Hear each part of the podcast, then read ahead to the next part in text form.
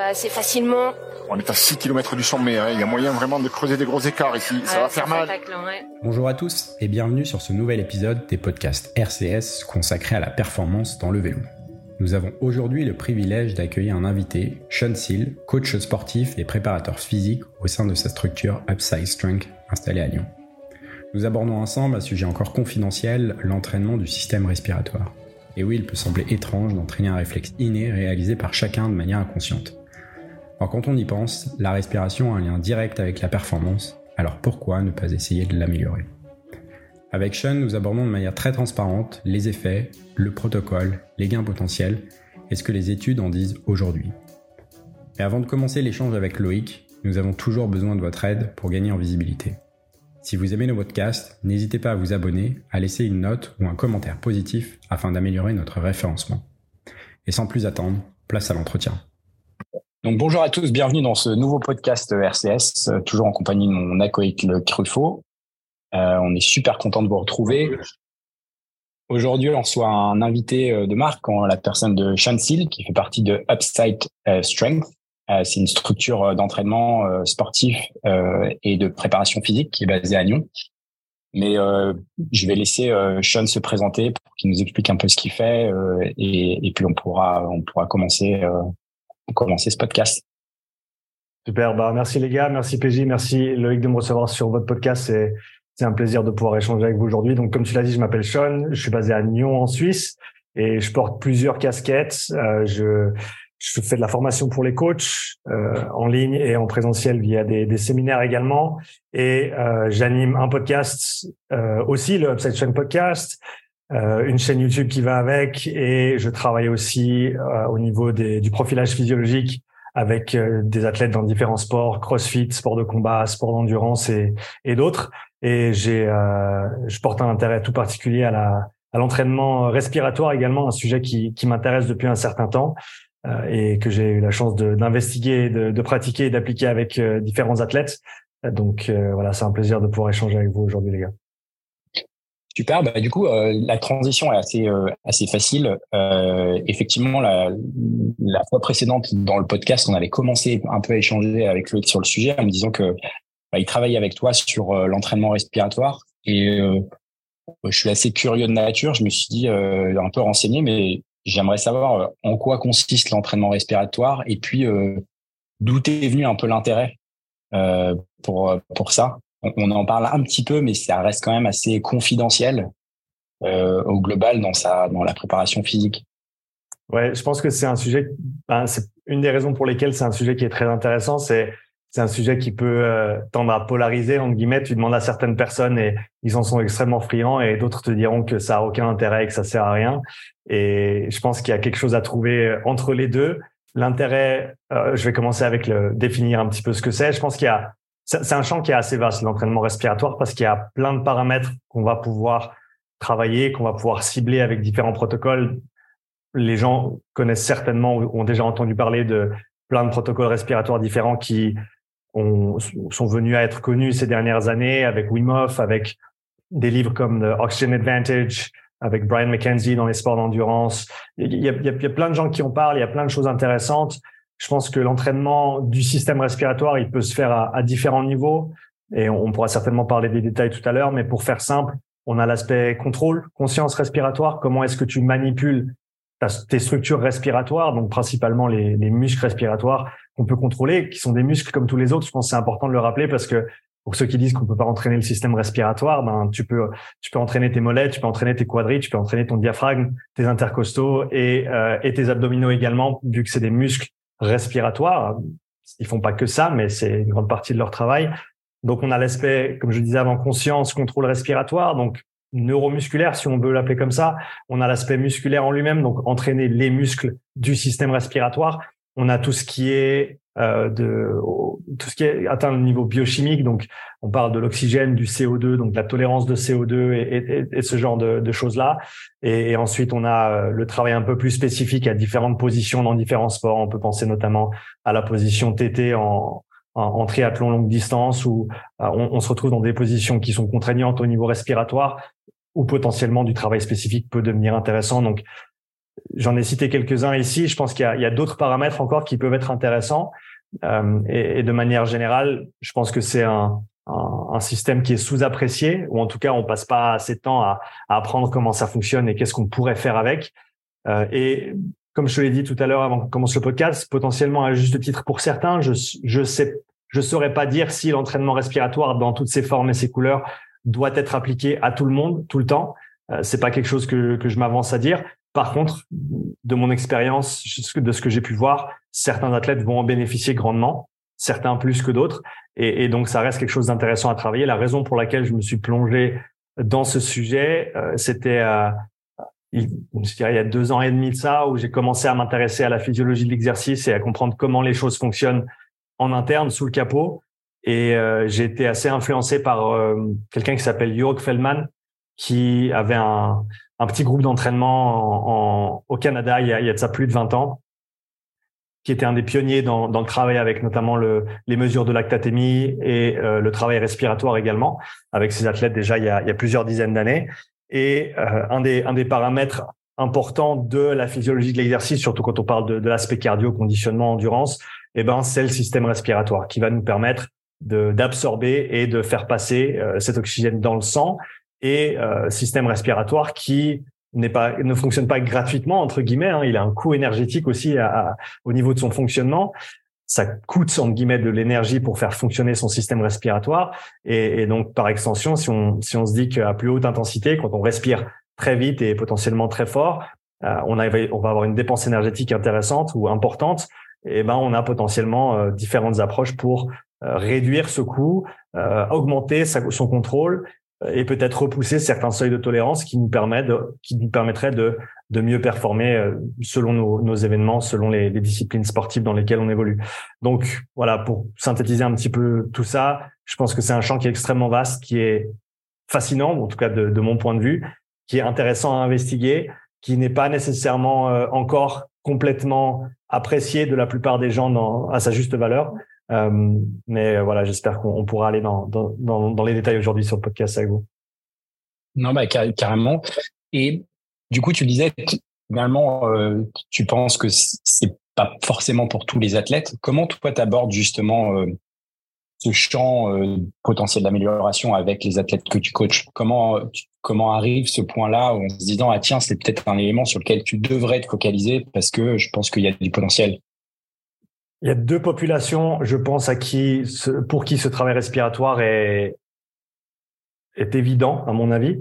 La première, c'est pour les athlètes qui souhaitent performer au plus haut niveau possible dans leur discipline, qui se dédient à à temps plein à leurs entraînements et qui souhaitent voilà vraiment pouvoir maximiser tous leurs paramètres de performance. Et donc dans ce cas-là, à mon à mon avis, l'entraînement respiratoire ou le développement de son système respiratoire par un, un, outil ou un autre, une méthode ou une autre, ça doit faire partie de la conversation globale. Donc pour ces gens-là, je le préconise en général parce que eh ben si tu veux tout faire bien, tu veux t'assurer de, de, ne pas avoir laissé quoi que ce soit euh, non adressé qui pourrait avoir un impact positif sur tes performances et sur tes entraînements, etc. Donc, je pense que pour ces personnes-là, c'est quelque chose d'intérêt euh, si s'ils sont ouverts et intéressés. D'accord? Comme je te l'ai dit, c'est un champ qui est encore jeune et il n'y a pas nécessairement énormément de, de, de conclusions extrêmement euh, fortes euh, dans un sens ou dans l'autre. Ce qui veut dire que, enfin, c'est pas nécessairement la manière dont je travaille non plus. Je, je suis pas là pour convaincre. Je, je, je suis pas là pour convaincre quelqu'un de faire quelque chose si la personne souhaite le faire et que je suis compétent là-dedans. C'est en général comme ça qu'on va venir à travailler ensemble. Donc, la persuasion, c'est pas mon, c'est pas mon truc. Il y a ceux qui veulent le faire, il y a ceux qui veulent pas le faire.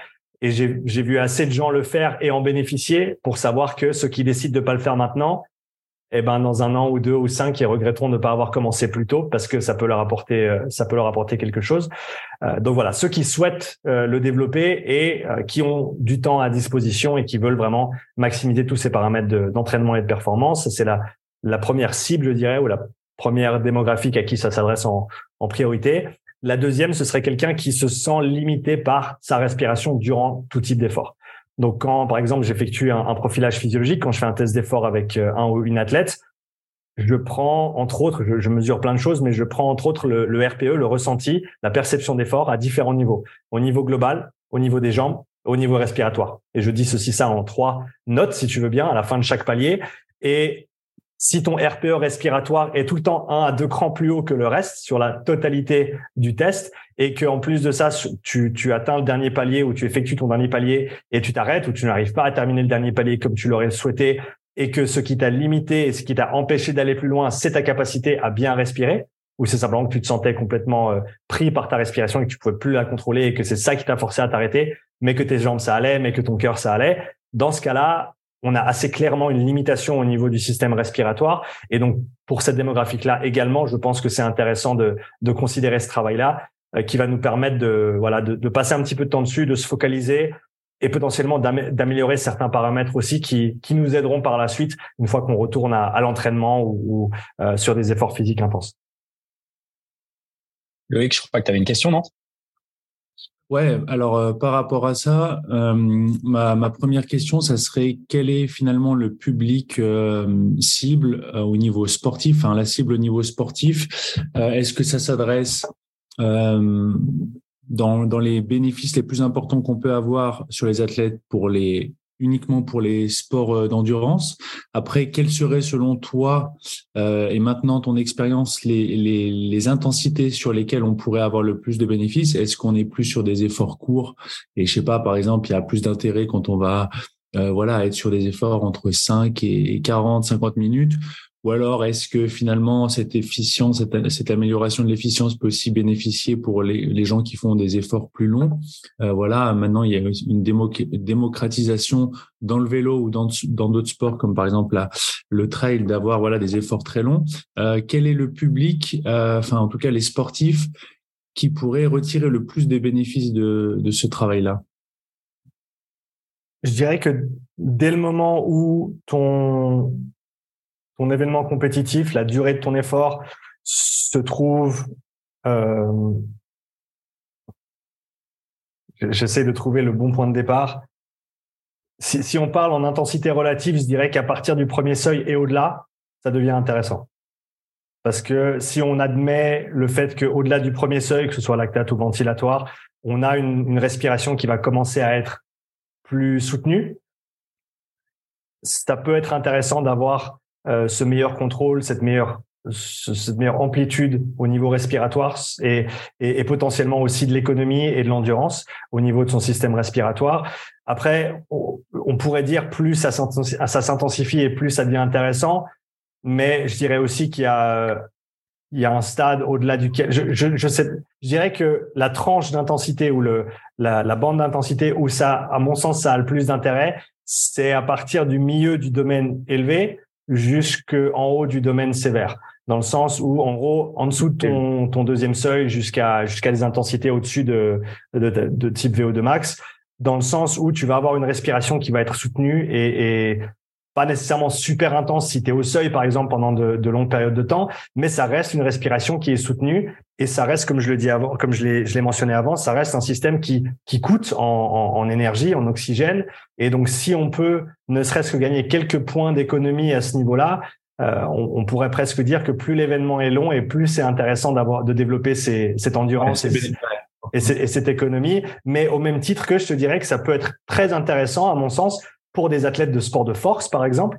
Parce que si tu penses euh, stabilisation de la colonne pour un squat ou un deadlift, et eh ben avoir une meilleure excursion, un meilleur contrôle de, de, de ces muscles respiratoires peut potentiellement te permettre de créer une pression intra-abdominale plus importante, ce qui va être bénéfique pour l'exécution de ton, ton mouvement de compétition dans un sport de force.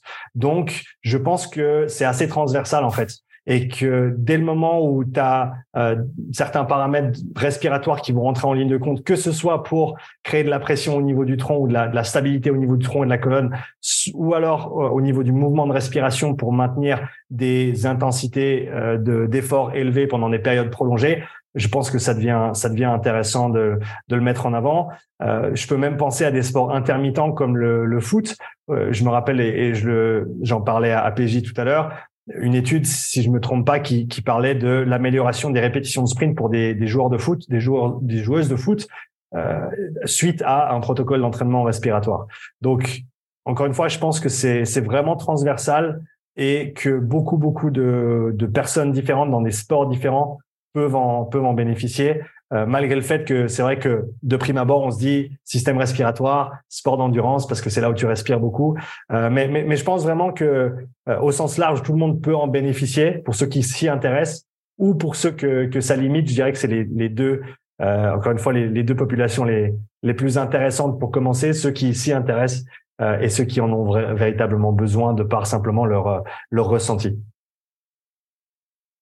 Ok, et du coup, euh, par rapport à ça, une autre question qui vient pour moi un peu sur la base pour bien comprendre, c'est est-ce que selon toi, parce que forcément euh, il y, a, y, a, y, a, encore beaucoup de choses à explorer dans ce domaine-là, est-ce que on finalement on va jouer plus sur une, une, prise de conscience et arriver à travailler, à aller chercher euh, des choses qui sont finalement euh, à l'intérieur de nous qu'on a en soi, voilà comme prendre du volume, des vitesses, etc. Ou alors est-ce qu'on va vraiment améliorer euh, notre système respiratoire. Pour moi, voilà, est-ce que c'est juste une prise de conscience et une manière, une, technique de, de, faire pour mobiliser finalement nos, nos ressources sur ce système-là, ou est-ce que on va vraiment développer certaines certaines qualités?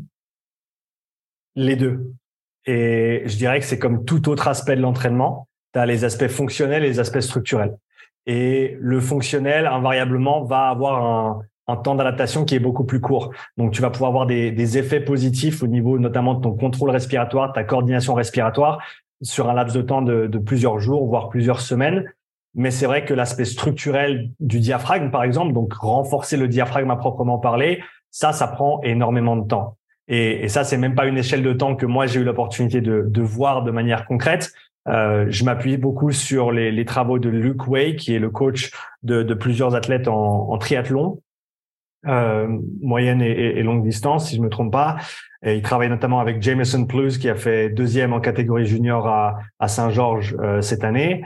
Et euh, bah, tous ces athlètes pratiquent l'entraînement respiratoire plusieurs fois par semaine depuis plusieurs années. Donc, je pense que sur des, des, des, des échelles de temps telles que celle-ci, on peut véritablement euh, dire qu'il va y avoir des adaptations structurelles au niveau des différentes structures qui sont entraînées avec ce, ce type d'entraînement mais je pense pas que ce soit des choses qui soient accessibles en, quelques entraînements ou quelques semaines. C'est un peu comme dire, ouais, on va, on va augmenter ta densité mitochondriale en trois entraînements. Non, ça se passe pas comme ça. On sait que ça va prendre plusieurs entraînements par semaine, euh, des heures et des heures d'entraînement chaque semaine et plusieurs années euh, pour véritablement arriver à un, très haut niveau par rapport à ces qualités-là. Et je pense que c'est, c'est pas si différent que ça, en fait, au niveau respiratoire tu as des adaptations qui vont se faire assez rapidement et tu en as d'autres qui vont prendre beaucoup plus de temps. Euh, donc, faut savoir qu'on peut jouer sur ces deux paramètres-là, mais qui vont pas être accessibles euh, dans le même laps de temps. Du coup, mais probablement le meilleur exemple, ça serait euh, un sport tel que l'apnée, puisque euh, je suppose qu'ils doivent développer cette capacité-là pour justement avoir euh, un être capable de résister à la pression, et deux, être capable de jouer avec le diaphragme pour pouvoir augmenter le, le volume dans les poumons. Euh, et je suppose que, enfin, on les voit euh, dans quelques documentaires, un gros travail justement sur la respiration, sur le contrôle, etc. Ouais, je pense que c'est le meilleur exemple. C'est un sport qui est très intéressant. Après, il faut distinguer le, les, les contraintes spécifiques de l'apnée et euh, ce, que, ce, qui, ce que serait le cas dans un sport d'endurance, dans le sens où l'apnée, ben, c'est de la rétention, tu prends une respiration, certes très très grande, voire même plusieurs, parce que en gros c'est comme s'ils poussaient de l'air à l'intérieur de leur corps progressivement. Il y a, il y a un gros travail au niveau euh, mobilité thoracique aussi hein, que ces que ces euh, euh, ces plongeurs ou ces apnéistes font, qui est, qui est vraiment très intéressant à mon avis, bah, notamment pour des personnes qui seraient limitées au niveau de leur capacité respiratoire. Par exemple sur un test de spirométrie où on peut quantifier les, les litres que quelqu'un peut expirer en, en, en une expiration et on peut on peut comparer ces valeurs à des, des, valeurs normatives sur une population générale par rapport à par rapport une taille, par rapport à un âge, etc. Euh, parce qu'on a des on a ces, ces, bases de données qui nous sont accessibles maintenant, donc on, peut véritablement se dire ben là si tu si tu nous montres que tu as 90% de ta valeur de la valeur normale pour ta démographique, alors que tu es un athlète d'un bon niveau et que tu veux performer, et que tu sens que tu es restreint par ta respiration, ben il y a certainement quelque chose à, à faire à, à ce niveau-là. Euh, et donc pour revenir sur l'idée de l'apnée, on a euh, certes, on a ce, cet entraînement des, des, muscles respiratoires, mais qui reste euh, un, un, type d'exercice assez différent quand même de ce que tu retrouverais dans, bah, par exemple, euh, une course en cyclisme où tu vas très rarement retenir ta respiration tu vas par contre maintenir une fréquence et un volume respiratoire élevé pendant plusieurs heures potentiellement. Et, donc, on n'a pas nécessairement le, même paramètre. Là où euh, en, cyclisme, pour faire simple, je vais parler comme ça, on, on, aurait un entraînement plutôt au niveau de la coordination respiratoire. Donc, Comment est-ce que tu utilises ton diaphragme pour effectuer chaque respiration? Comment est-ce que tu inspires? Comment est-ce que tu expires? Euh, Quelle est ton, ton efficacité de mouvement à ce niveau-là? Et quelle est ton amplitude de mouvement à ce niveau-là aussi, au niveau de ton contrôle? C'est un peu comme un squat. Je veux dire, au début, quelqu'un ne, ne sait pas faire un, un, squat complet ou ne peut pas faire un squat complet parce qu'ils en ont jamais fait un. Mais si s'ils pratiquent leur squat, s'ils pratiquent leur, leur mobilité peut-être des hanches, s'ils sont déficients ou des, des chevilles, eh ben ils vont pouvoir progressivement atteindre un squat complet. Donc c'est un petit peu cette idée de se dire est-ce que ma respiration c'est véritablement une amplitude complète que j'utilise déjà? Sinon, ben c'est certainement quelque chose qu'on peut entraîner. Là où les apnéistes, certes, ils vont aussi entraîner ces paramètres-là, parce que ils se doivent d'entraîner tous les aspects de leur système respiratoire pour arriver au meilleur niveau possible. Hein. C'est comme le cycliste fait pas que du vélo, il fait du renforcement, il fait peut-être du cross-training pendant l'intersaison, etc. Donc il y a, d'autres choses, il y a d'autres choses à explorer. Et euh, en priorité, l'apnéiste, lui, va pouvoir augmenter sa tolérance au CO2. À savoir qu'il y a deux gaz, il y a trois gaz intéressants. Il y a l'oxygène, le CO2 et l'oxyde nitrique au niveau du corps humain, euh, mais on va, on va se focaliser sur l'oxygène et le CO2 aujourd'hui euh, pour cette conversation à savoir que tu as des niveaux euh, de CO2 qui sont entre guillemets normaux, que ton corps tolère très bien, que tu as là au repos, par exemple, en écoutant ce podcast. Et, donc, à ce niveau-là, euh, ce qui va se passer, c'est que si tu retiens ta respiration, ton corps, eh ben, il continue à produire du CO2. Et par contre, si tu n'expires pas, eh ben, tu vas commencer à accumuler ce CO2. Et c'est en fait cette accumulation de CO2 qui te force à respirer ou à prendre une respiration. On, on pense souvent que c'est le manque d'oxygène. Mais en fait, c'est le contraire. L'oxygène, tu en as, en as bien assez au niveau de ta circulation. Tu as une réserve qui est, qui est largement suffisante, euh, en tout cas pour une minute, voire au-delà, au niveau d'une d'une apnée complète. Et donc, ce qui se passe, c'est que tes niveaux de CO2 s'accumulent si tu arrêtes de respirer. Et c'est ce signal-là, en fait, cette augmentation du CO2 et euh, cette, cette, tolérance au CO2 ou ce, ce, manque de tolérance au CO2 à un moment donné qui va te forcer à prendre une respiration. Et c'est entre autres cette qualité-là que les apnéistes entraînent. Alors non seulement sur la partie supérieure, ce qu'on appelle l'hypercapnie, d'accord, quand on a des niveaux de CO2 qui sont plus hauts que ceux de la que, que, que, que de la normale, on a l'hypocapnie également, à savoir qu'ils font souvent avant leur rétention euh, de l'hyperventilation donc, qu'est-ce qui se passe quand tu hyperventiles Non, tu vas pas suroxygéner ton sang, mais par contre, tu vas faire baisser tes niveaux de CO2 pour que au moment de, prendre ta, respiration, et c'est entre autres comme ça que fonctionne le protocole Wim Hof. Si certains l'ont déjà essayé, tu fais 30 respirations profondes et, et exagérées, et ensuite tu retiens ta respiration. Eh ben c'est tout simplement que tu as expiré plus de CO2 que ce que tu n'en produisais. Donc tu as fait baisser tes niveaux de CO2. Donc au moment de retenir ta respiration, cette accumulation, eh ben elle va se faire progressivement. Par contre, elle va commencer à un niveau beaucoup plus bas que là où tu étais au départ. Et donc, si tu veux, les apnéistes, ils ont une amplitude au niveau de ce CO2 qui est, qui est extrême parce qu'ils arrivent à descendre à des niveaux très, très bas pour avoir le meilleur point de départ avant leur apnée et ensuite tenir très, très, très longtemps pour pouvoir, euh, voilà, simplement pousser ces niveaux le plus haut possible tout en restant conscient et en, euh, sans, sans, avoir besoin de prendre une respiration. Donc euh, voilà, ça c'était la, longue version pour dire que euh, on a ces plusieurs paramètres. On va dire développer un peu ce qu'on a dit avant. Plusieurs paramètres, l'aspect biochimique, l'aspect mécanique et l'aspect l'aspect neuromusculaire, qui sont tous intéressants d'être développés et selon les disciplines, plus certaines que d'autres. Très bien. Oui. Et alors, si on, on, rentre un peu dans quelque chose d'un peu plus, euh, on va dire, pratique, euh, finalement, un peu à l'image de ce qu'on peut faire euh, euh en prépa physique ou en prépa spécifique, euh, le premier point de départ, j'imagine, enfin je sais, ce sera finalement les, les tests. quels tests on va pouvoir avoir pour pour travailler? Est-ce que tu peux voilà nous, nous décrire un petit peu un petit peu ça? Je pense, ouais, je vais décrire les tests qui peuvent être utilisés. Avant ça, je vais décrire les deux catégories d'outils d'entraînement respiratoire qui sont en général utilisés euh, parce qu'ils ne fonctionnent pas tous la même chose. Ils n'ont pas tous le même objectif. À mon sens, euh, pour pour faire vite et simple, à mon sens, ils sont complémentaires. Faut pas nécessairement les mettre en opposition parce qu'ils travaillent pas la même chose. Tu as des outils dits de résistance, c'est-à-dire qu'ils vont euh, appliquer une pression au niveau inspiratoire et ou expiratoire Et donc, pour, pour parler simplement, on peut dire que c'est des outils qui vont nous aider à euh, améliorer la force de notre système respiratoire. Autant sur l'inspiration, euh, avec le muscle inspiratoire primaire étant le, le diaphragme, autant sur l'expiration, où là on est euh, plus sur des, des intercostaux externes et les abdominaux et, et, d'autres muscles également. Euh, et donc on a cet aspect de résistance qui va venir. Voilà, simplement, on peut parler d'entraînement en résistance, resistance training en anglais. Donc c'est du renforcement pour faire pour faire très simple. Et on a une autre catégorie d'outils d'entraînement respiratoire qui eux vont se focaliser plutôt sur la coordination respiratoire.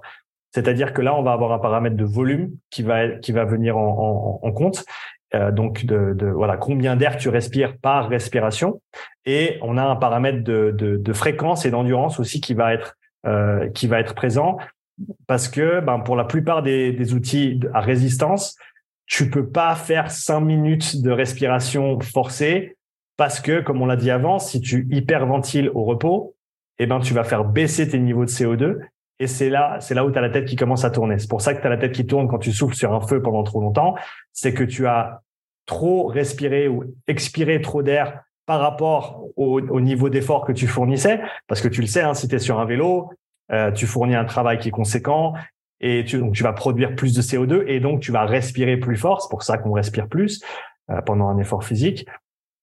Et donc, euh, sur ces outils de résistance, tu ne peux pas nécessairement maintenir tes, tes niveaux de CO2 pendant très très longtemps. Euh, et, maintenir les niveaux de CO2, on appelle on appelle ça l'isocapnie. Ok, on a parlé de d'hypercapnie, niveau de CO2 haut, hypocapnie, niveau de CO2 bas, isocapnie, maintenir les niveaux de CO2. Donc, les, les, outils de coordination, contrairement à ceux de, de, résistance, eux vont en général via un sac, notamment, euh, que dans lequel tu expires et donc qui te permet de réinspirer ton CO2 plutôt que de le perdre tout simplement, et eh ben vont te permettre de maintenir cette isocapnie, donc maintenir ces niveaux de CO2 pendant des périodes plus ou moins prolongées, ce qui fait que tu peux commencer à entraîner voilà plusieurs minutes à la suite sur ton système respiratoire de manière spécifique. Donc il y a ces deux catégories et euh, certains outils, euh, notamment euh, le celui que tu utilises, il a les deux combinés. Si tu veux, tu peux faire du travail de résistance et tu peux faire du travail de coordination également. C'est à l'heure actuelle le seul sur le marché qui, qui, qui propose ces deux options. Les autres, les autres sont soit l'un, soit l'autre.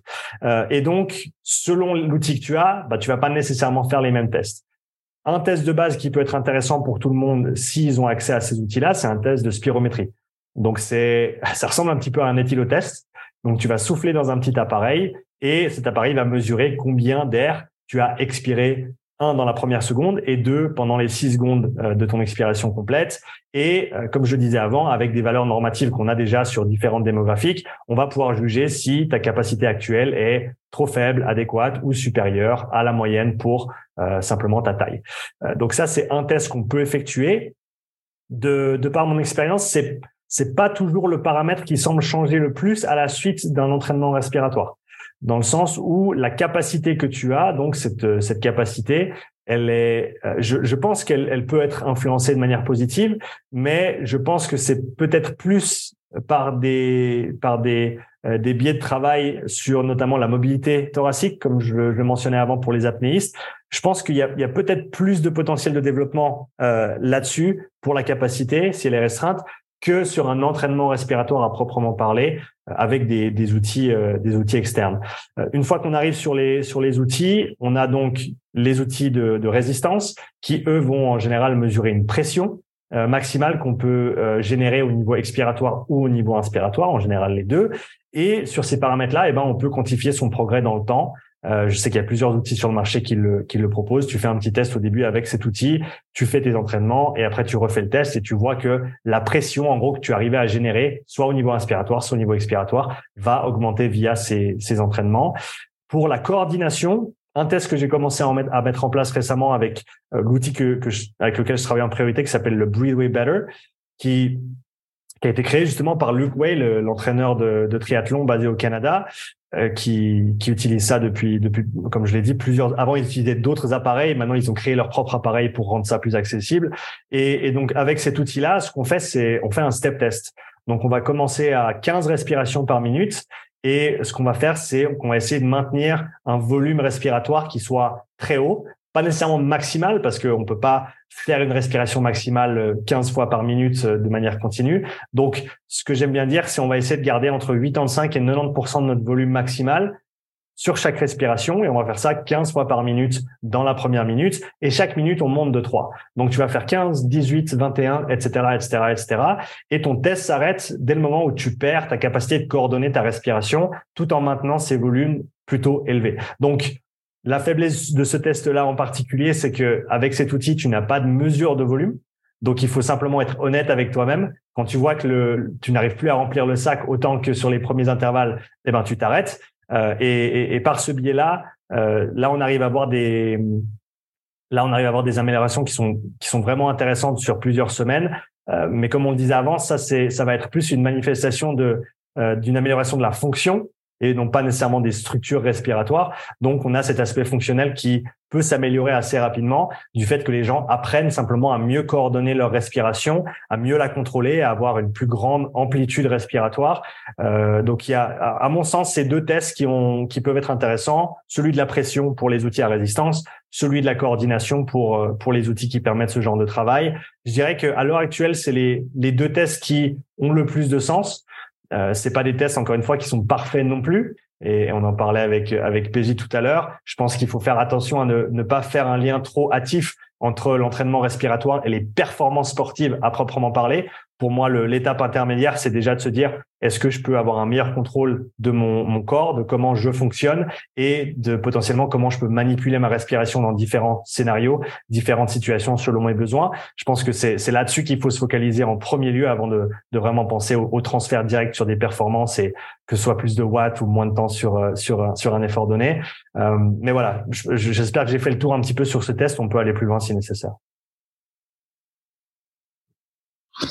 Ouais, non, tu as, répondu. Alors, du coup, on voit que c'est finalement des, des tests euh, qui sont faits totalement à, qui sont faits totalement à part. Est-ce que tu penses euh, qu'à l'avenir d'avoir aussi des tests spécifiques à chaque discipline, donc avec des positions, avec aussi déjà une intensité donnée, euh, ça pourrait être des choses qui viendraient finalement donner des éléments qui permettraient d'avoir une une vision peut-être un petit peu plus précise de, du travail à avoir et puis finalement aussi des progrès qu'on pourrait avoir vraiment dans la, dans la spécificité. Est-ce que toi, tu as déjà essayé de, de, travailler sur ces éléments-là? Est-ce qu'il y a des travaux qui, qui existent un petit peu là-dessus ou, ou c'est encore euh, quelque chose à, à explorer? C'est quelque chose à explorer à mon avis. J'ai pas vu de travaux spécifiques là-dessus, mais par contre, je pense que explorer des positions spécifiques à ta discipline, avec ce, ce biais d'amplitude de, de, coordination respiratoire, je pense que c'est très intéressant. Parce que voilà, bien bien respirer assis déjà c'est pas donné à tout le monde. Déjà bah, simplement parce qu'on l'a pas tous nécessairement appris. Donc comment est-ce que tu contrôles tes différentes structures respiratoires? On peut respirer avec nos trapèzes. Donc, on prend une inspiration et on a les épaules qui montent vers le haut. Euh, donc là, on va plus être, j'aime bien appeler ça au niveau thoracique, donc plutôt sur la partie haute, alors que pour par opposition, on pourrait parler d'une respiration diaphragmatique, donc plutôt vers le bas, en sachant que le, diaphragme, contrairement à ce que ce qu'on croit souvent, euh, quand on inspire, il se contracte vers le bas. D'accord, c'est comme un parachute, le diaphragme qui euh, se trouve à l'intérieur de notre cavité thoracique. Et quand on inspire, il va s'aplatir vers le bas et donc augmenter le volume intrathoracique et donc faire baisser la pression et donc l'air va rentrer. C'est aussi simple que ça. C'est un jeu de pression et de volume pour ceux qui, qui se souviennent de leur cours de, de physique à l'école. Et donc euh, à ce niveau-là, euh, on a comment tu respires et on a comment tu respires assis, comment tu respires au repos et après on a comment tu respires au fond d'un squat comment tu respires quand tu es sur les mains, comment tu respires sur ton vélo, quand tu, comment tu respires euh, en position euh, time trial sur un vélo pour un pour un triathlète par exemple. Et, et ça, je pense que c'est toutes des choses qui peuvent être explorées de manière indépendante, mais je pense que euh, c'est c'est dans une étape, dans une seconde ou une troisième étape même, après avoir d'abord euh, appris à maîtriser euh, sa, sa, respiration euh, au repos dans des situations très simples. Enfin, c'est comme tout. Hein. On parle de, de, de, choses simples avant de parler de choses complexes. On, on pense lent avant de penser vite, et, et, et ça nous permet d'établir une progression dans le temps. donc oui, Loïc, je pense que le travail spécifique à certaines positions, il peut être très intéressant. C'est encore quelque chose qui est qui est jeune et comme je l'ai dit, à mon sens, il n'y a pas nécessairement d'études là-dessus. Mais je pense que c'est accessible à, à, chacun dans le sens où une fois que tu commences à, à t'y intéresser, que tu as compris les fondamentaux de la, de la respiration, si j'ose dire, tu peux ensuite aller l'appliquer à différentes positions qui sont spécifiques à ton sport et te rendre compte, eh ben, est-ce que, est-ce que j'ai du travail à faire à ce niveau-là? Après, comment les quantifier exactement? Je pense que ce sera spécifique à chaque position, spécifique à chaque discipline. Mais je pense qu'il y a du, du, travail intéressant à faire de ce côté-là. Peut-être des outils, là où des outils un petit peu plus avancés peuvent nous permettre de euh, d'avoir une, une, vision de ce qui se passe. Ce serait quelque chose comme un VO2 master qui nous permettrait de voir du coup, eh ben l'amplitude respiratoire ou les volumes respiratoires et la fréquence respiratoire euh, en temps réel sur un sur un effort donné. Où là peut-être on peut avoir un avant-après qui est intéressant euh, avec avec ces paramètres qui peuvent être quantifiés. Euh, voilà, maintenant, faut avoir accès à ce matériel, ce qui n'est pas donné à tout le monde. Mais déjà, simplement de se dire, je vais explorer les positions qui sont spécifiques à mon sport pour améliorer mon ressenti et mon contrôle dans ces positions. Je pense que c'est très intéressant et, plutôt accessible. Et du coup, concrètement, quand on, imaginons que là, on, commence un entraînement, que ce soit euh, sur le pilier euh, résistance ou le pilier coordination, c'est quoi les, on va dire la fréquence d'entraînement ou le rythme ou le protocole. Euh, c'est plusieurs fois par semaine. Euh, il y a des blocs où euh, on est sur une continuité? Comment ça se passe? Ça va vraiment dépendre de la personne et ça va dépendre de ce qu'on essaie de travailler. De ce que j'ai vu, en général, pas tout le monde tolère l'entraînement respiratoire de la même manière. Il y a des gens que ça fatigue beaucoup. D'accord? À savoir que les muscles respiratoires, c'est des muscles qui sont extrêmement importants dans, si on veut parler de, de hiérarchie dans le corps humain, on a le cerveau, on a les organes vitaux, et directement après ça, on a les muscles respiratoires. Ensuite, on a les muscles qui seraient impliqués dans un effort donné, et finalement les muscles non impliqués. Et cette hiérarchie, elle est importante. Pourquoi? Parce que, eh ben, ton, ton, ton cerveau, il veut faire quoi? Ton, ton cerveau, ton cerveau, il veut que tu survives. C'est le, si on veut bien, le, maître mot de, tout ce qui se passe dans le corps humain, c'est la survie. Et euh, si tu ne respires pas, tu ne peux pas vivre. Et donc le, le, le cerveau va privilégier même les, les muscles respiratoires euh, au, euh, au, détriment même des muscles, par exemple des quadriceps sur un vélo. Quand tu es dans, une, dans, un, dans un état de fatigue avancé, si ton diaphragme commence à fatiguer, euh, il y a ce qui s'appelle le, le, le réflexe métabolique respiratoire, euh, respiratory metabolic reflex en anglais, qui euh, qui a été démontré euh, de manière assez de manière assez précise, notamment par un, chercheur qui s'appelle Jerome Dempsey, qui est un des un des pionniers dans dans la physiologie respiratoire, qui montre que en gros le flux sanguin qui va vers tes jambes baisse quand ton diaphragme fatigue, parce que ton corps va réallouer ses ressources au diaphragme en priorité plutôt que à tes jambes parce que le diaphragme est plus important que euh, que les autres groupes musculaires pour ta survie. Et d'après ce que je comprends, c'est certainement cette hiérarchie, c'est certainement une des choses qui fait que pour certaines personnes, l'entraînement respiratoire est extrêmement taxant. Euh, ça les fatigue beaucoup. Ça, je, le vois surtout sur les premiers entraînements quand quelqu'un débute. C'est quelque chose qui peut affecter le système nerveux au niveau fatigue. Quelqu'un se sent vraiment. Il y a des gens qui doivent prendre une sieste après leur premier entraînement. Euh, à, à, tel, point ça les ça les impacte alors que d'autres, ça les impacte beaucoup moins. Donc, il y a une énorme variabilité entre individuels. Et donc, dans ce sens-là, euh, je dirais que les entraînements respiratoires que moi je préconise, il y en a entre deux et quatre par semaine. Et ça va dépendre vraiment de ta tolérance. Si tu les tolères bien, tu vas pouvoir en faire trois, quatre. Si tu as beaucoup de peine, tu vas plutôt en faire deux. Euh, ça dépend également de la période de l'année, bien sûr. on revient à, à, des, des, principes de, de, programmation, de périodisation, d'organisation de l'entraînement que l'on connaît avec les, les, autres aspects de l'entraînement. Euh, c'est-à-dire qu'on va pas faire tout le temps la même chose partout à, tout moment de l'année et pour tout le monde. Euh, selon le moment de l'année, ça va être différent. Mais de manière générale, je dirais entre deux et quatre entraînements par semaine quand on parle de l'entraînement spécifique avec des outils et euh, avec l'outil comme le, le que j'utilise, on arrive à ensuite euh, on arrive à établir différentes manières de travailler avec cet outil pour travailler différentes qualités. C'est-à-dire que pour moi, je catégorise l'entraînement avec euh, avec le Breathway en quatre catégories différentes. La première étant le travail de le travail technique slash volume, c'est-à-dire qu'on va vraiment améliorer la manière dont on respire à des fréquences très très basses et pour des intervalles qui sont plutôt courts. On veut pas de fatigue, on veut un focus qui soit élevé, donc on va peut-être avoir 30 secondes à une minute de travail avec des fréquences qui sont extrêmement basses, de l'ordre de, de, 6 à 8 respirations par minute. Par contre, on va chercher une amplitude complète euh, au niveau de chaque respiration avec une mécanique optimale. Donc, je veux prendre une, pleine respiration sans nécessairement faire monter mes épaules euh, vers les oreilles parce que je veux principalement utiliser mon diaphragme et m'assurer que, je, bouge de manière optimale. Donc on a le travail, euh, comme je l'ai mentionné ici, le travail technique. On a ensuite un travail de fréquence qui lui va être plutôt à des fréquences élevées, où on va tâcher de maintenir notre coordination, donc maintenir nos volumes respiratoires euh, avec des intervalles à, haute, fréquence. On a ensuite du travail euh, qu'on peut appeler du travail de puissance expiratoire, qui peut aussi se décliner en puissance inspiratoire. Et la manière dont je le travaille, euh, vu qu'il n'y a pas de résistance à proprement parler avec le breathway, ce que tu vas faire simplement, c'est manipuler le tempo de ta respiration. Donc, par exemple, en prenant trois secondes sur l'inspiration et une seconde sur l'expiration. C'est-à-dire qu'en une seconde, tu dois expirer ce que tu as inspiré en trois secondes.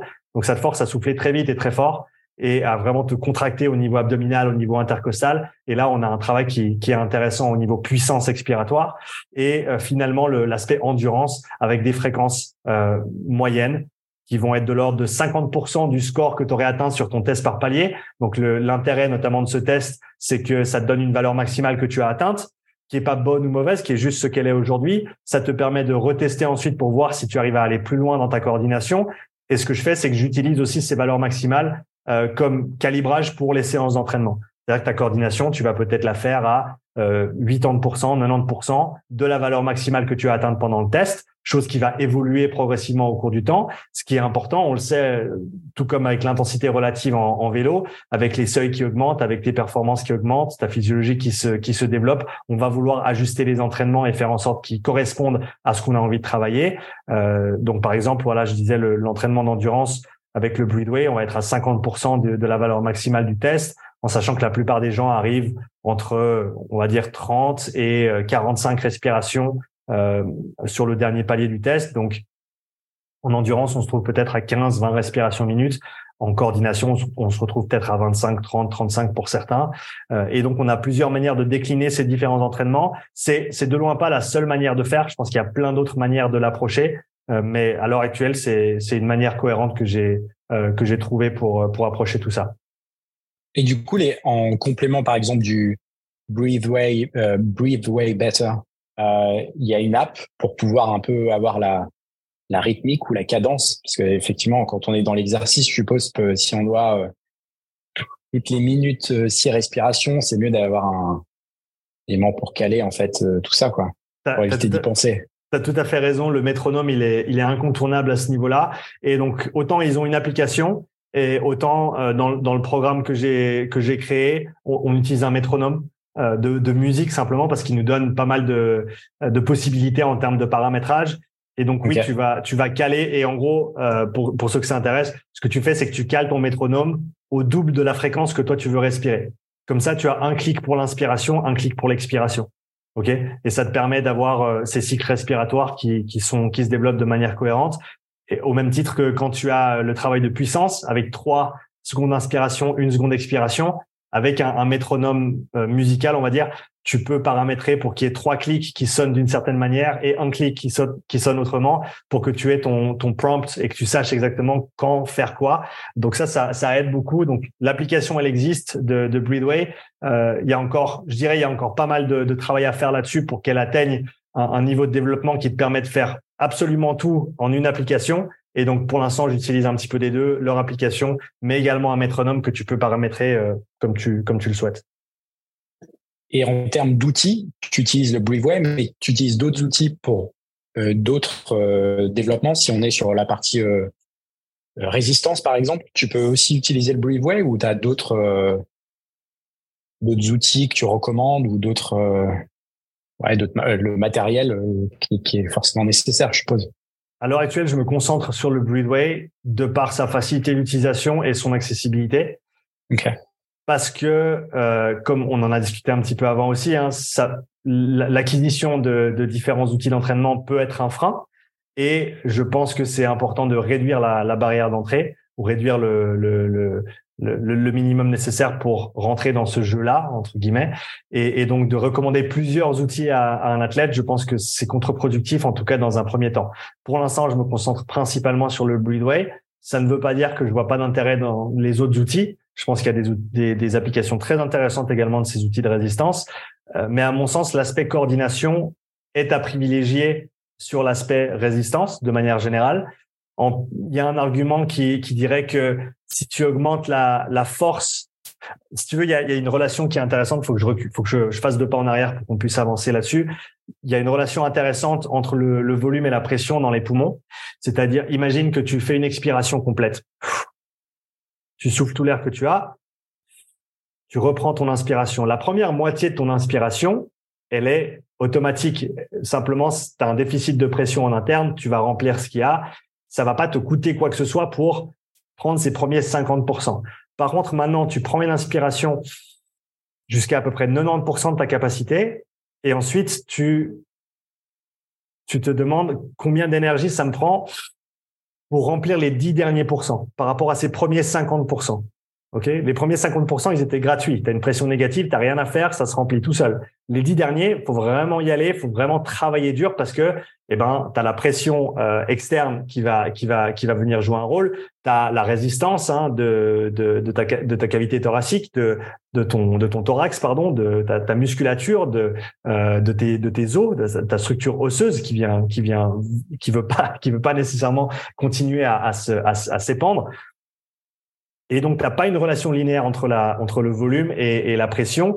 Et donc, un des points faibles potentiels du travail de résistance, c'est que tu vas pas nécessairement pouvoir aller exploiter les 10% du haut et les 10% du bas au niveau de ton amplitude respiratoire du fait que tu es limité en fait par cette résistance supplémentaire euh, à, vérifier, à mesurer. C'est pas des choses que j'ai que j'ai mesurées personnellement encore, mais je pense qu'au niveau de, de, la réflexion, c'est intéressant de, d'y penser. Et donc, si tu ne peux pas atteindre cette amplitude complète euh, via ces outils de résistance, et qu'on admet que l'amplitude respiratoire, c'est un des paramètres les plus accessibles qui devrait être développé et qui va te permettre de bouger plus d'air par respiration et donc de respirer moins fréquemment et donc potentiellement de faire baisser le coût énergétique respiratoire ou même le, de faire baisser, baisser ta perception de l'effort du fait qu'on sait que, et ça, ça c'est, ça c'est bien documenté, la fréquence respiratoire est hautement couplée à notre perception de l'effort.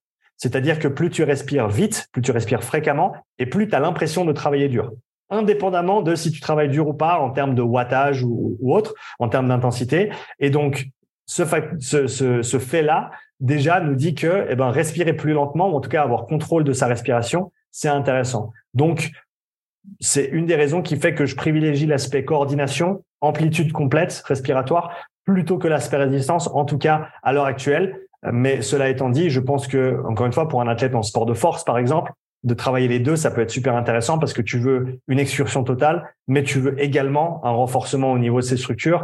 Euh, donc, je pense qu'il y a, y a des arguments dans les, dans les deux sens, euh, mais pour l'instant, je pense que l'aspect coordination est, est, plus intéressant à développer. Ok, et, et hum, avec les athlètes que tu encadres et qui ont déjà adopté un peu le protocole, c'est quoi leur, euh, leur premier ressenti ou les premiers bénéfices sur lequel, parce que tu, tu as quand même beaucoup mis l'accent et tu as beaucoup euh, mentionné le fait que on est sur le contrôle, on est sur une amélioration de la perception en fait de l'effort. Euh, qu'est-ce qu'ils en qu'est-ce qu'ils en retirent globalement? Euh, alors, bah, cet aspect-là en premier lieu, donc leur, leur maîtrise, leur contrôle de leur propre respiration, le, leur leur perception de la difficulté de leur respiration à certaines intensités d'effort. Un, un, coach et athlète en, en, course à pied que, avec qui je travaille, avec qui je collabore, Maxime Walt, qui est, qui est à Lausanne, euh, qui a fait tout le protocole de, de 10 semaines et qui a recommencé à faire des entraînements un peu plus intenses euh, qu'avant et qui m'a dit, par exemple, sur ses séances de seuil, il m'a dit, il m'a dit que littéralement, il avait l'impression qu'avant, ou s'il compare son ressenti maintenant par rapport à ce qu'il faisait avant le protocole, il avait l'impression d'avoir un, sac en plastique devant la bouche quand il respirait. Donc pour lui, ça l'a vraiment libéré entre guillemets dans le sens où maintenant il, il sent qu'il a vraiment accès à tout ce qu'il avait avant, comme tu disais Loïc avant. Euh, c'est pas nécessairement qu'on a développé quelque chose de nouveau, on lui a peut-être simplement donné accès à une amplitude qu'il ne savait pas utiliser ou qu'il ne pouvait pas utiliser avant. Donc ça, ça va être le, le, le premier point qui ressort assez souvent.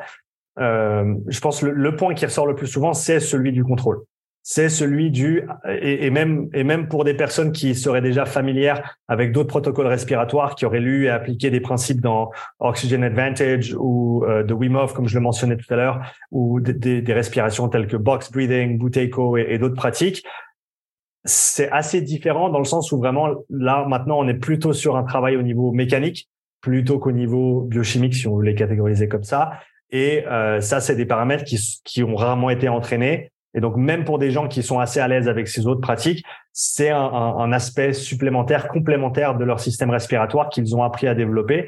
Euh, J'ai aussi euh, des retours positifs au niveau de l'utilisation de, de, de, certaines parties de ces protocoles en, en échauffement avant des efforts intenses, notamment bah, Claudia, une athlète de CrossFit avec qui je travaille, qui, euh, sur une compétition ou sur un jour d'entraînement où elle sait qu'il y a un, une simulation, une simulation de compétition ou un entraînement très très intense, qui va invariablement utiliser son breathway pendant 5 à 10 minutes après son échauffement général afin d'être complètement prête pour son effort de haute intensité dès les premières secondes, en sachant qu'il y a une, une, dynamique intéressante dans le corps humain et ça tout le monde le sait. Euh, s'ils ont, s'ils ont jamais pensé, ils peuvent le faire la prochaine fois qu'ils, qu'ils effectuent un effort, par exemple sur un vélo. La première chose que tu vas ressentir, ça va être tes jambes, si, si on est à des intensités plutôt élevées, bien sûr, la première chose que tu vas ressentir, ça va être tes jambes. Ensuite, ce sera ton cœur. Et finalement, ce sera ta respiration.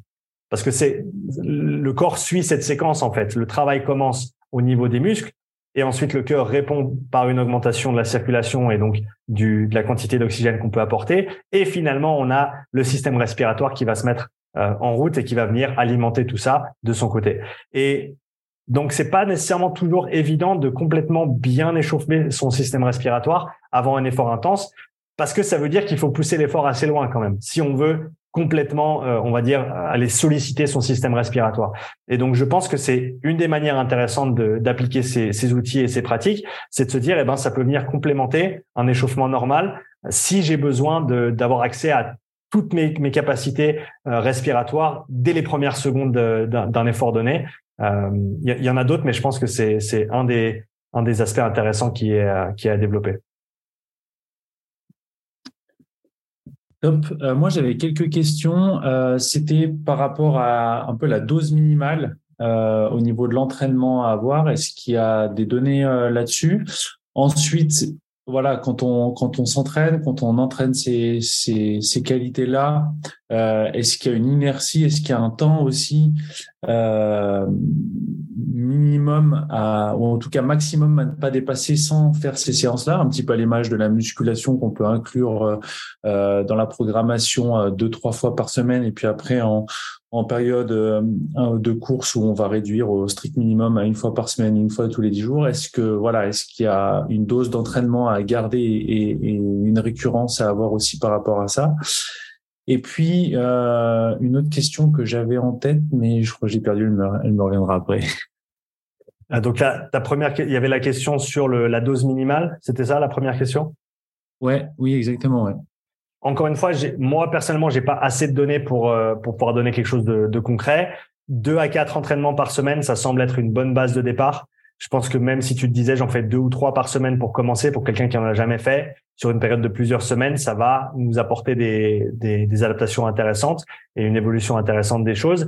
Et après, en termes de rétention, ce que je préconise à l'heure actuelle, parce qu'encore une fois, j'ai j'ai pas assez de données pour pouvoir donner le, le, le la vue d'ensemble complète pour tout le monde, étant donné que chacun est un petit peu différent.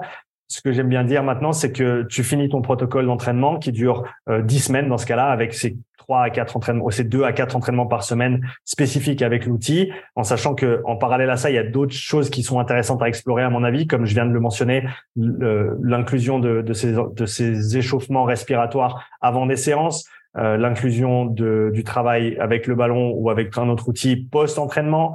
Euh, il y, a, y, a, plusieurs situations où on peut l'inclure. Simplement des, des, exercices de respiration, même couché au sol. Comment est-ce que tu contrôles ta respiration? Est-ce que tu arrives à gonfler ton ventre? Est-ce que tu arrives à faire monter ton, euh, tu arrives à faire monter ton euh, monter ta poitrine et, alterner en bas, en haut. Est-ce que tu as ce contrôle-là? Donc, il y a plein d'autres exercices qu'on peut inclure aussi. Mais quand on parle des, des entraînements spécifiques avec le Breathway, ce que je recommande, c'est que les gens l'utilisent à la suite de ces dix semaines comme bon leur semble, selon ce qu'ils ont senti comme étant les types d'entraînement et la fréquence d'entraînement la plus appropriée pour eux. Parce que encore une fois à l'heure actuelle j'ai j'ai pas assez d'informations pour te dire il faut que tu le fasses tant de fois par semaine il faut que tu fasses tel entraînement une fois tel entraînement trois fois non si, si je te disais ça je te, je te mentirais parce que on est encore dans cette acquisition de d'informations de, à ce niveau là donc vu qu'on a vraiment euh, cette variabilité d'une personne à l'autre regarde ce qui te convient dans le programme, quel type d'entraînement euh, sont justes pour toi et essaye de les inclure quand ça te semble cohérent dans la durée. Donc, je pense que c'est à l'heure actuelle la meilleure approche euh, une fois qu'on aura plus d'informations, on pourra certainement donner des recommandations un petit peu plus concrètes. Ok. Et euh, une autre chose par rapport à ça, c'est quelles sont les interférences, enfin, avec quelles séances peuvent interférer du coup ces entraînements-là? Donc euh, voilà, est-ce que c'est à privilégier juste avant que seulement les séances d'endurance? Est-ce qu'on peut en faire aussi les jours où on a des, des hautes intensités? Quel, travail Qu'est-ce qu'on peut combiner? Je pense que c'est une, une, très très bonne question, Loïc ce que je recommanderais, c'est de ne pas nécessairement faire d'entraînement respiratoire juste avant ou juste après, soit des séances de renforcement lourdes, soit des séances de, haute intensité. Parce qu'on va avoir une sollicitation poussée du système respiratoire, probablement et possiblement une fatigue aussi au niveau du système respiratoire. Et si tu vas aller faire un, RM deadlift, euh, même si c'est pas nécessairement ce que ce que tout cycliste va faire euh, toute l'année, mais si tu te retrouves euh, une heure ou deux avant une, grosse séance de, squat ou de deadlift, c'est peut-être pas le bon moment d'aller fatiguer ton diaphragme euh, et, ta, ceinture abdominale. Donc voilà, pas avant ni pas après une grosse séance de renforcement et à éviter potentiellement euh, autour des séances type VO2 max aussi, où on va avoir une sollicitation respiratoire qui est très très très très poussée et euh, on, on veut pas nécessairement avoir emmener une fatigue dans ces entraînements là. Mais je te dirais que ça peut aussi être un facteur d'entraînement intéressant pour des personnes dans un dans un, un, stade plutôt avancé, je dirais, de se dire, eh ben, on va pré-fatiguer le système respiratoire avant d'aller faire une séance de type VO2 max pour augmenter l'effet sur ce sur ce paramètre-là, ou alors à l'inverse, faire ta séance de haute intensité et ensuite continuer la sollicitation ou prolonger euh, le, le, stimulus au niveau respiratoire post-séance avec du travail spécifique euh, sur l'outil, par exemple, ça, c'est encore une fois, je pense que c'est des, des, des, méthodes qui sont plutôt avancées et qu'il faut pas nécessairement tester. Voilà, il faut pas, il faut pas nécessairement tester ça d'entrée de jeu, mais je pense que pour certaines personnes, dans certains, dans certaines situations, ça, ça peut être intéressant d'aller explorer ces, ces paramètres de, de, de, de surcharge du, du, du système respiratoire avant ou après certaines séances. Et, justement, par rapport à ça, ou maintenant, enfin, voilà, pour les gens qui sont amateurs et qui ont des emplois du temps chargés ou ils n'ont pas la possibilité de faire des volumes de fou, est-ce qu'il y a aussi à l'avenir aussi un intérêt à inclure ça dans des entraînements? Je sais pas, par exemple, quelqu'un qui fait du home trainer avec des séances spécifiques un peu proches du, du premier seuil. Euh, par exemple, après un échauffement standard aussi, d'ajouter ce travail-là. Donc, on s'arrête, on fait ça, et puis après, on part sur des séries. Ça, c'est des choses que toi tu fais déjà ou tu le travailles à chaque fois isolément, soit avant, soit après, ou tu l'inclus aussi dans, certains entraînements? Pour, pour l'instant, je le dissocie la plupart du temps, simplement parce que, comme je disais avant, je pense que ça suit simplement la progression. On part du simple, on va vers le complexe, on part de l'isolé, on va vers l'intégré. Et donc, dans les premiers temps, je pense que c'est mieux de l'isoler parce qu'on fera un travail de meilleure qualité. Cela étant dit, une fois qu'on a acquis les bases et qu'on est compétent, je pense qu'on peut tout à fait inclure ce genre de travail dans des séances de, de home trainer, par exemple, à basse intensité, comme tu l'as mentionné, euh, que ce soit sur des périodes prolongées ou même se dire, bah là, je vais faire, euh, je vais faire une ou deux minutes avec des volumes vraiment conséquents, avec le, le ballon. Ensuite, je le mets de côté, je continue ma séance et je refais ça plusieurs fois dans la séance à basse intensité. Je pense que ça, ça peut être inclus une fois qu'on maîtrise bien l'outil, une fois qu'on comprend bien comment l'utiliser et que et on peut commencer à, à l'intégrer dans, dans des séances telles que celle-ci. Et, juste en complément, une, une, séance, disons une séance normale, c'est-à-dire assis, etc., sans, sans la mettre dans euh, ça dure combien de temps en général? Entre, 5 minutes? 5, entre 5 et 15 minutes. Après, tu peux pousser les séances d'endurance jusqu'à 20. Je sais que les, les meilleurs font ça jusqu'à 30, 40 minutes des fois. Donc ça, c'est des séances qui deviennent quand même très très longues et c'est pas nécessairement donné à tout le monde de les faire euh, comme ça. Et faut se dire qu'encore une fois, les athlètes qui font 30, 40 minutes d'entraînement respiratoire à la suite, ça fait des années qu'ils le font. Donc ils ont cette tolérance, ils ont ces structures, etc. Euh, mais, mais voilà, de manière générale, entre 5 et 15 minutes par séance, avec peut-être une ou deux séances qui vont aller au-delà de, de, de ça euh, pour, pour des séances d'endurance. Top. Et euh, par rapport à ça, quelles seraient les voilà les, recommandations aussi pour les gens qui souhaiteraient euh, s'y mettre? Est-ce que c'est un travail euh, qu'on peut faire seul? Est-ce que c'est voilà un travail aussi qui demande d'avoir une régularité avec un, un, suivi. Euh, c'est quoi, c'est quoi la, vision, les éléments à faire attention? Je sais qu'au niveau technique, enfin pour avoir un petit peu commencé de travailler avec toi là-dessus, des fois on, pense faire juste, et puis finalement euh, on est très vite à côté de la plaque au niveau euh, euh au niveau technique. Euh, voilà, comment comment comment se faire suivre par rapport à ça? Alors, je pense que pour, les gens qui souhaitent commencer, mais qui cherchent pas nécessairement un suivi, la, meilleure des choses à faire, ça va être de se coucher par terre, de planter les pieds au sol, de mettre un pied sur le, euh, un pied, non, une main sur le nombril et une main sur le torse, et de simplement euh, suivre une ou deux petites vidéos qu'on peut facilement trouver sur YouTube sur, euh, on peut taper respiration diaphragmatique ou contrôle respiratoire, différentes différents termes tels que ceci, et, et simplement déjà commencer à comprendre comment ça fonctionne. Ok, à quoi ressemble une respiration diaphragmatique? À quoi ressemble euh, une respiration où tu ne vas pas solliciter ton diaphragme, mais tu vas plutôt utiliser ton thorax, euh, tes trapèzes, tes pectoraux euh, pour effectuer le mouvement de respiration et, en gros faire monter, si tu veux bien, cette, ces, ces, côtes, parce que c'est ça en fait, on fait de la place avec les côtes, surtout quand on respire au niveau thoracique, alors que encore une fois, on fait descendre le diaphragme quand on respire bien avec son diaphragme et on augmente la, le volume intrathoracique. Donc déjà rien que apprendre à contrôler ces mouvements de respiration de manière extrêmement simple. Coucher sur le dos, une main sur le ventre, une main sur le torse. Est-ce que tu peux faire monter uniquement ta main sur un cycle respiratoire et ensuite la faire redescendre euh, via une inspiration profonde? Est-ce que tu peux ensuite faire uniquement monter ton torse euh, avec une inspiration profonde et une expiration complète?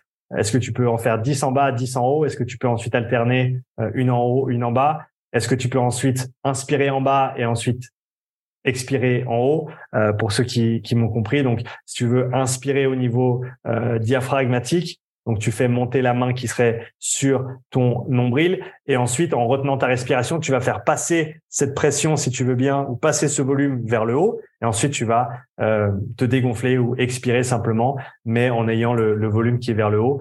Si, ça peut être intéressant pour les, les auditeurs, je peux toujours faire une petite vidéo à la suite de notre podcast euh, pour, pour illustrer ça de manière un peu plus concrète. Mais je pense que déjà, rien qu'un exercice extrêmement simple comme celui-ci, ça peut déjà nous ouvrir la porte à se dire, voilà, est-ce que je, comment est-ce que je respire? Est-ce que je contrôle bien euh, les structures de mon système respiratoire et qu'est-ce que je peux mieux faire, que ce soit couché par terre, dans un deuxième temps assis, dans un troisième temps sur un vélo, etc., etc. Donc autant il y a des outils qui sont intéressants à mon avis, mais je pense pas que ça devrait être une barrière pour les gens qui s'intéressent euh, à cet aspect-là. Je pense que tout le monde peut commencer aujourd'hui sans outils, simplement en travaillant sur comment est-ce que j'utilise euh, mon système respiratoire, comment est-ce que je respire au niveau mécanique et comment est-ce que je peux améliorer ça dans différentes positions. Et je suis curieux, est-ce que euh, toi, ta vision et même euh, déjà pour l'instant, ça reste assez confidentiel. Est-ce que tu vois un intérêt des structures professionnelles nationales pour ce type de d'entraînement? Parce qu'on l'a dit, pour l'instant, c'est assez restreint mais il peut y avoir du potentiel et en même temps, et je suppose qu'il y a différentes études qui vont se développer dans cette partie-là pour essayer de montrer l'impact que ça peut avoir ou non d'ailleurs. Euh, est-ce que toi, tu vois aussi un intérêt euh, sur, euh, peu importe les sports, de, fédération nationale ou même de structure d'entraînement professionnelle pour intégrer en fait ce type de, pratique? Alors, dans, l'absolu, je dirais oui. Après, de manière concrète, je pense que la plupart des centres de performance ont encore énormément de développement à faire sur plein d'aspects différents et je pense que leur dernier souci c'est d'ajouter de l'entraînement respiratoire. Euh, je pense que le, le monde du sport d'élite c'est c'est quelque chose d'assez jeune encore hein, par rapport à d'autres disciplines euh, dans, dans le monde on va dire. Euh, c'est quelque chose qui a peut-être 100 ans, même pas. Et, et, donc, on a encore plein de, de développement à faire de ce côté-là.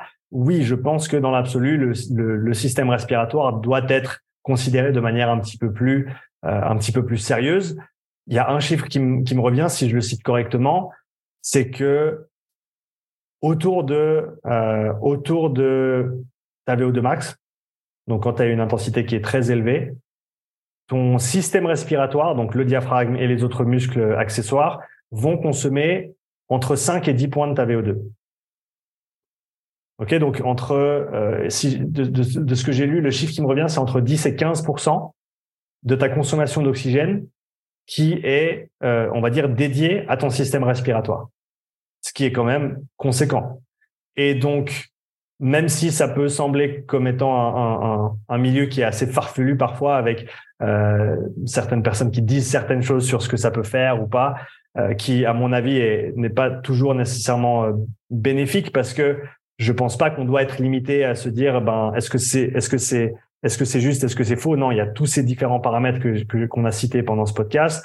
Et, donc c'est un champ qui est très vaste, c'est un champ qui demande à être investigué plus sérieusement.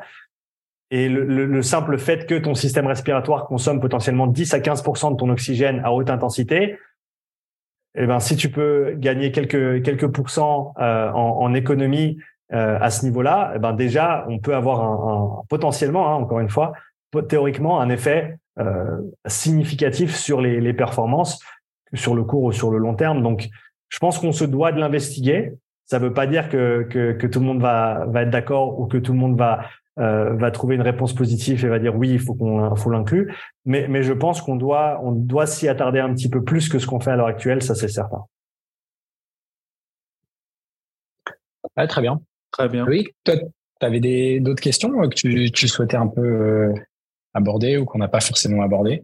Non, je pense que, enfin, sans rentrer trop dans, dans les détails et puis pour que ça reste aussi compréhensible, compréhensible par partout, je pense qu'on est, on a fait le tour. Après, euh, pour avoir un petit peu discuté et, et commencer aussi ce travail-là avec Sean euh, l'année dernière, j'ai dû voilà le Enfin, je l'ai stoppé euh, parce que j'avais pris en milieu, j'avais commencé en milieu, en milieu de saison et puis ça demande quand même aussi techniquement euh, de passer du temps. Mine de rien, ça entraîne une petite fatigue. Et voilà, quand on est, voilà, faut avoir le temps de le faire. Et sur comme tout, ben, il faut aussi euh, avoir l'envie de s'impliquer sur du long terme parce que c'est, voilà, c'est comme tous les éléments de de, de l'entraînement et ben ça demande voilà ça demande de passer du temps et d'avoir de la récurrence et de pas voilà de pas passer deux trois semaines sans sans le faire mais j'ai pu voir effectivement que c'était aussi un travail qui me semble vraiment très intéressant d'effectuer, surtout dans, dans un premier temps avec quelqu'un qui maîtrise le sujet, déjà pour euh, savoir sur quel aspect travailler. Euh, comme Sean l'a expliqué tout à l'heure, il y a, il différentes, euh, il y a différents moyens de travailler. Donc pour avoir aussi une vision sur les étapes, par où on commence, et puis comment va comment va, va évoluer le travail, comment le travail est réévalué aussi en fonction des progrès, parce que comme tout, on a tous une certaine capacité, une, entraînabilité qui est différente pour pour les différents euh, aspects. Et puis après aussi au niveau technique. Euh, alors l'avantage c'est que finalement c'est quelque chose qu'on peut faire par euh, par visio par vidéo. Je sais que les, premières corrections qu'on avait pu faire euh, quand j'étais en stage à Teen, bah, pendant que je faisais ma, mes exercices, une des séries, j'avais posé mon téléphone à côté. Et puis euh, Sean m'avait euh, gentiment euh, refait un, petit retour là-dessus. Donc je pense que c'est très important quand même de, voilà, si on veut aller au fond des choses, de de se rapprocher de, de, professionnels, bah, je pense de, de, de Sean notamment.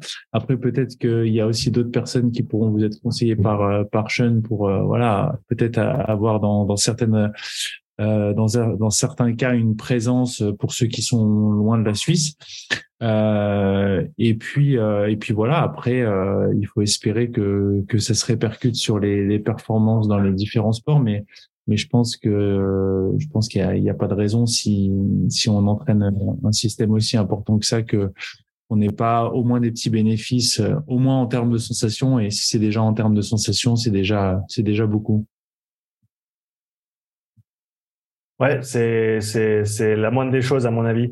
Et, et, et je pense que pour pour un, un petit peu bah, conclure l'aspect de l'entraînement euh, ou, ou apporter un peu une note de synthèse, pour moi même si on, on me disait demain, s'il y avait une étude, une méta-analyse qui sortait et qui me disait que catégoriquement l'entraînement respiratoire n'a pas d'effet sur les performances sportives dans un sport X ou Y, ça ne voudrait pas dire que je laisserai tomber et que je n'utiliserai plus cet entraînement respiratoire.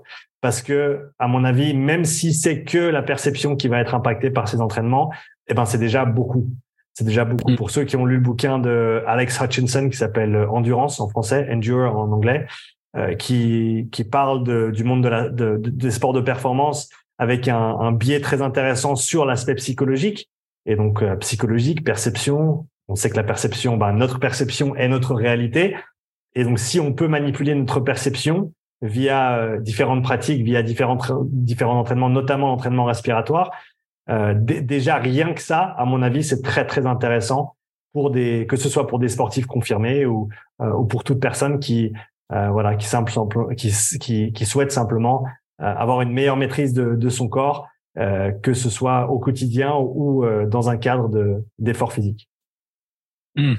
Ouais, parce que même si on n'est pas capable de pousser plus loin, le fait d'être à l'aise à des niveaux au seuil, voire à des niveaux plus élevés, euh, c'est déjà effectivement, euh, c'est déjà un, un, gain ultra important. Parce qu'on le voit dans des efforts qui sont assez violents, que ce soit des efforts courts ou des efforts longs. Le fait de pouvoir maintenir euh, ces efforts-là, c'est compliqué. Il y a le cardio, on a mal aux jambes, et en même temps, on a la respiration qui est extrêmement importante. à des, enfin, le temps, de temps, on a envie de lâcher en fait.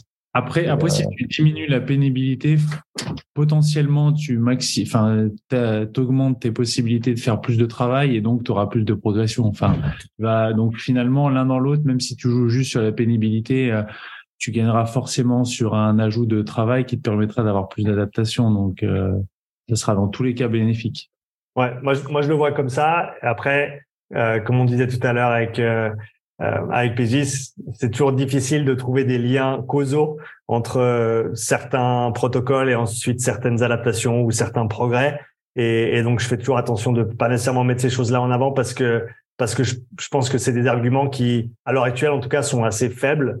Euh, pas dans le sens où ça c'est pas ça se passe pas, hein, parce que des études qui montrent qu'il y a un effet euh, ergogène, si je me trompe pas, si, c'est bien le terme, euh, de l'entraînement respiratoire sur les performances sportives.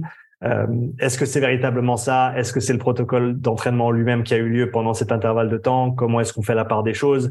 Je pense qu'il faut être, faut, faut essayer d'être honnête de ce côté-là pour pas avancer des choses qui, qui sont fausses. Euh, et donc voilà, moi je me replie souvent sur la perception euh, parce que parce que parce que si les gens se sentent mieux, c'est déjà gagné pour moi. Et, et, et, on peut on peut partir de ce point-là et, et après voir où on arrive. Super. Bah, en tous les cas, euh, merci Sean euh, d'avoir accepté de, participer à ce podcast. C'était extrêmement euh, enrichissant. Et puis ça donne envie éventuellement de, tester. Moi, le protocole de base à plat au milieu de la pièce, c'est d'essayer de voir si on est capable un peu de contrôler sa respiration. je trouve que déjà cet exercice-là est déjà un premier pas et extrêmement, vraiment sympa. Et voilà, un épisode de plus J'espère qu'il vous aura plu. Un grand merci à notre invité Sean Seal d'avoir accepté notre invitation, ainsi qu'à mon partenaire de podcast Loïc Ruffo. N'hésitez pas à vous rendre sur le site RCS pour découvrir les prestations ainsi que les stages proposés. D'ici là, je vous souhaite une belle semaine, une très belle année 2023 et on vous dit à très vite pour de nouveaux épisodes.